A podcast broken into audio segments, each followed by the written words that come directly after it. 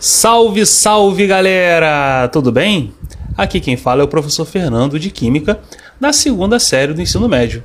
E nesse podcast iremos iniciar o estudo das funções inorgânicas, começando pelos ácidos. Os ácidos, pelo seu significado, são espécies que vão apresentar sabor azedo.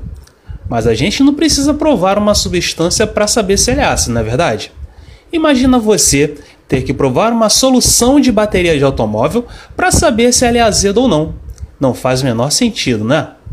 Então, um químico sueco chamado Arrhenius promoveu uma teoria que utiliza soluções em meio aquoso, ou seja, contendo água. Então, para Arrhenius, os ácidos são espécies que em solução aquosa liberam íons H+, e esses íons se chamarão hidrogênios ionizáveis, o que, segundo Arrhenius, é a característica que dá o sabor azedo, como por exemplo o limão e entre outras frutas cítricas.